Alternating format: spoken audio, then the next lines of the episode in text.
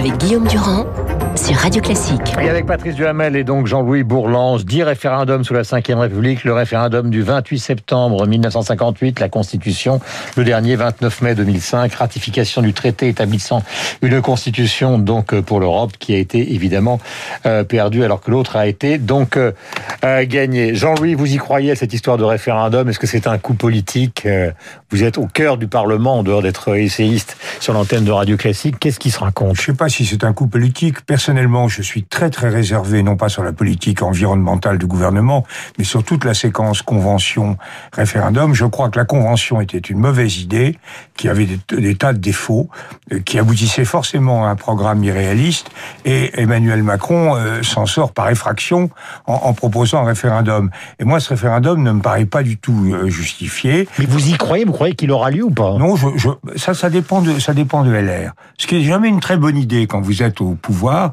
de vous mettre entre les mains de votre opposant. Hum. Ça dépend de Monsieur Retailleau, de Monsieur Larcher. Du Sénat. Euh, s'il vote, s'il vote pour euh, le, le, même projet de loi que celui qui sera adopté par l'Assemblée nationale, hum. le référendum aura lieu et à mon avis, ça sera chargé d'extraordinaire, d'un extraordinaire danger pour le pour le gouvernement, parce que un référendum, ça n'a, ça ne peut avoir que deux fonctions. Soit une fonction de choix. Alors, un référendum municipal, est-ce que vous voulez une piscine ou un tennis Hum. Un référendum national. Demandez à Duhamel, ce sera tennis. Est-ce que hein. vous voulez élire le président de la République euh, vous-même ou est-ce que vous voulez le faire élire par les notables? Bon, ça, c'est des choix. Ou alors la consécration d'une d'une solution à une crise qui est transpartisane. Mmh. Ce sont les grands référendums sur l'Algérie, mmh. général de Gaulle. Mais là, 8 totalement... janvier 61, autodétermination. Oui, 8 avril 62, accord d'Évian. Oui, et, et 90% et de ça, oui. ça permettait au Parti communiste de voter mmh. pour le pour le général de Gaulle, si je puis dire. Mais là, euh, c'est un donc référendum. Vous flairez le piège, donc vous pensez que ça va, ça va aboutir à une sorte de je, chaos. Je, je, parce que le, je, les LR pas, je, je, ne sais pas ce que fera, ce que fera LR. Mm.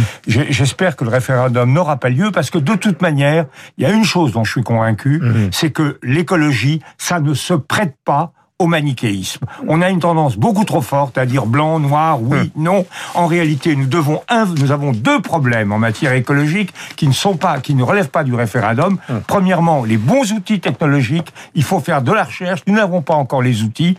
Et, et deuxièmement, les retombées sociales hum. de la transition. Ça frappe d'abord les pauvres. Donc, ce sont deux problèmes. Ce sont des problèmes importants qui ne se résolvent pas par voie référendaire. Euh, Patrice Duhamel, texte et photographie rassemblés par vous. De Gaulle inattendu l'album. Il s'agit pas simplement de faire de la promo, mais de lire ce texte d'Édouard Philippe avec cette petite phrase du général de Gaulle, 28 avril 69, général de Gaulle, ce papier en tête, je cesse d'exercer mes fonctions de président de la République. Cette décision prend effet aujourd'hui à minuit, signé Charles de Gaulle. Et il y a un texte d'Édouard Philippe incroyable qui dit qu'au fond tout ça vient d'Edmond Rostand en fait, et que de Gaulle, c'est le panache. Oui, il fait une comparaison avec Cyrano. Mmh. C est, c est, cet album, c'est on, on, a demandé une soixantaine de personnalités euh, de la famille du général, politiques, des artistes, des journalistes, de choisir des photos du général emblématiques et, et de les soit de témoigner pour Donc ceux des qui l'ont connu. de, où ils sont en Irlande. Voilà, soit et là c'était des photos en Irlande, soit de les de les commenter. Sur le sur le référendum de, de, de Gaulle, il avait une position très particulière parce que c'était à chaque fois des référendums. Euh, euh, qui était plébiscitaire. Alors, dans quelle situation on va être euh, au mois de septembre ou octobre de l'année prochaine? Puisque c'est vraisemblablement à ce moment-là que le référendum aurait lieu, s'il a lieu. C'est-à-dire six mois avant l'élection présidentielle. Ce qui est déjà euh, tout Et à, à fait... peine sorti de la pandémie si on en sort. Voilà.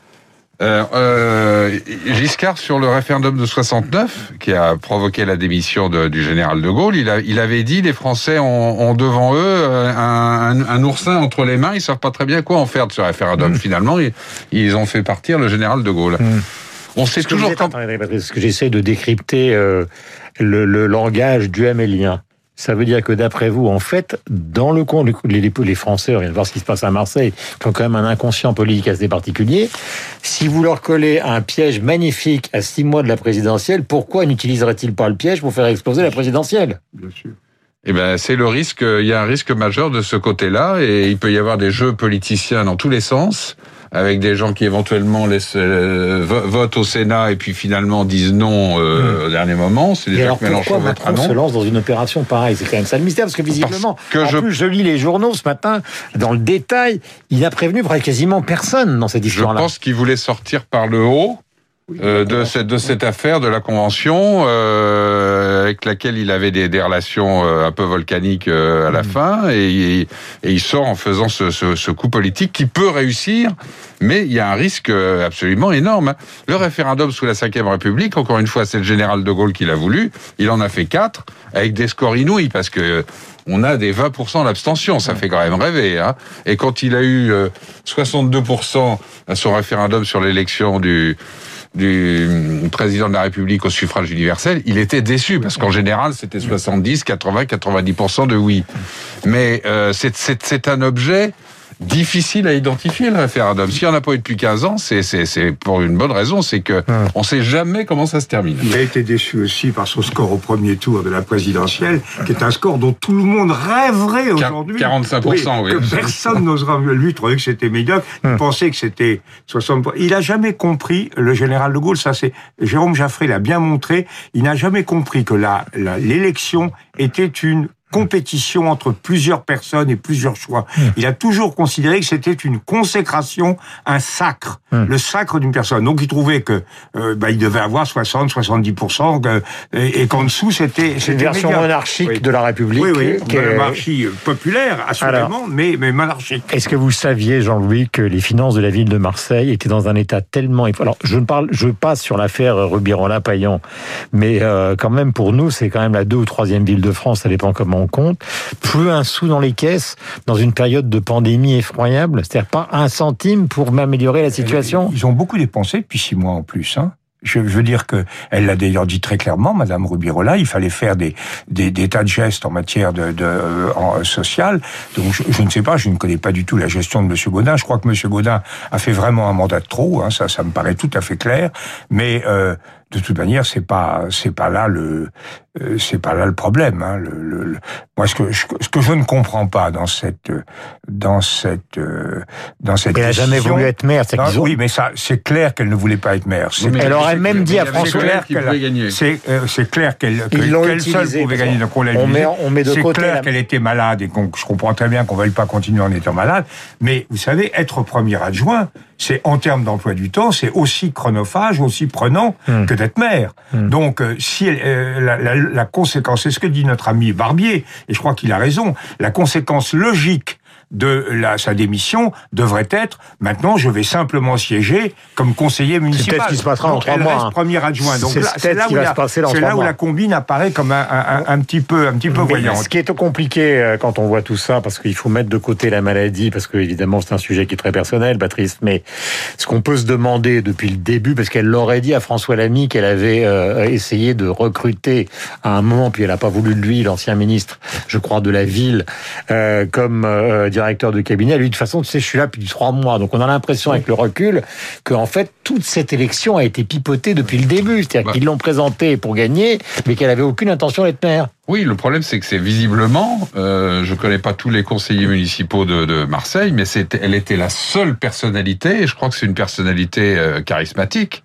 c'était la seule personnalité qui, était, qui était capable hum. euh, de cimenter euh, depuis le centre gauche hum. jusqu'à oui, mais elle a dit à l'ami, je reste pour Personne ne voulait des socialistes. Voilà, Personne ne voulait des socialistes. Je reste pour trois mois, elle aurait dit à l'ami. Donc euh, c'est quand même assez bizarre. Ça veut dire qu'elle-même était consciente qu'elle allait partir. Ce qui, est, ce qui est intéressant dans la perspective des, des, des présidentielles, c'est qu'on on va voir si, si ce ciment euh, du printemps euh, marseillais, mhm. ça peut fonctionner ou pas dans la vie quotidienne de la deuxième ville de France. ça fait quand même beaucoup. Hein. Ils, avaient ils ont un candidat formidable avec Jadot. Ils ont sorti depuis les municipales un, un, un incapable à Bordeaux, un, un, pas très vaillant à, Lyon, une défaillante à, à, Marseille et, à Paris, euh, dans l'entourage de, de, la, de la maire socialiste de Paris, euh, des, des, des, frénétiques, euh, des, des, frénétiques dogmatiques de l'hyperféminisme. elle en a jamais, elle en a jamais, elle en a jamais parlé pendant la campagne hein, des frénétiques dont vous parlez. Non, non, mais ils n'étaient pas frénétiques pendant la campagne et ils sont maintenant frénétiques. J'ai vu que les chiffres de, les chiffres avaient énormément baissé d'adhésion au vert depuis quatre mois, je crois qu'effectivement, euh, quelqu'un parlait hier de la malédiction des Verts. Je crois que c'est, je crois que c'est, euh, c'était euh, Roland Quérol. Il parlait de la malédiction des Verts. Je crois que c'est très juste. Les Verts, dès qu'ils touchent le pouvoir, ils, ils s'effondrent parce qu'ils sont pas faits pour le pouvoir. La plus belle photo du livre de Patrice et Jacques Santamaria, c'est Charles de Gaulle avec sa fille Anne, qui vous savez handicapée, sur la plage de Bénodet en 1933. Il est, il est assis donc dans une sorte de costume trois pièces avec un chapeau, alors qu'il fait un temps de rêve. Déjà, c'était une nuit comme photo, et il regarde cette petite fille donc euh, malade dans les yeux. C'est une photo extraordinairement euh, touchante. La situation est quand même sur le plan euh, du coronavirus, Jean-François Delfrécy vient de le dire, assez euh, catastrophique. Nous terminons très brièvement. Est-ce que vous croyez l'un et l'autre que le vaccin va nous sortir de la nasse ou est-ce qu'on en a pour trois, six mois ou même jusqu'au référendum qui pourrait arriver en octobre? Bah, Les deux, mon général. mais qu'est-ce qui se dit à l'Assemblée, Jean-Louis? Allez-y. Ils disent ce qui se dit partout ailleurs. Euh, je crois que les deux, mon général, le, le, vaccin va nous sortir de la masse, on en a au moins pour trois mois ou six mois. Mmh. Ça, ça va pas. Le temps, le, le temps qu'on choisisse le bon vaccin, etc., le temps qu'on développe, euh, qu'on développe les mises en, en, en, œuvre de tout ça, mm. on a effectivement, Delfrécy a raison euh, de nous dire qu'il faut encore s'armer de patience, mm. même s'il a tout à fait tort, ça je n'ai pas du tout compris, mm. cette décision improvisée qui consiste à, à, conseiller aux enfants ou aux parents de ne pas envoyer leurs enfants là, à l'école. J'ai employé le mot, à part des matchs, je l'emploie rarement, mais c'est un bordel incroyable.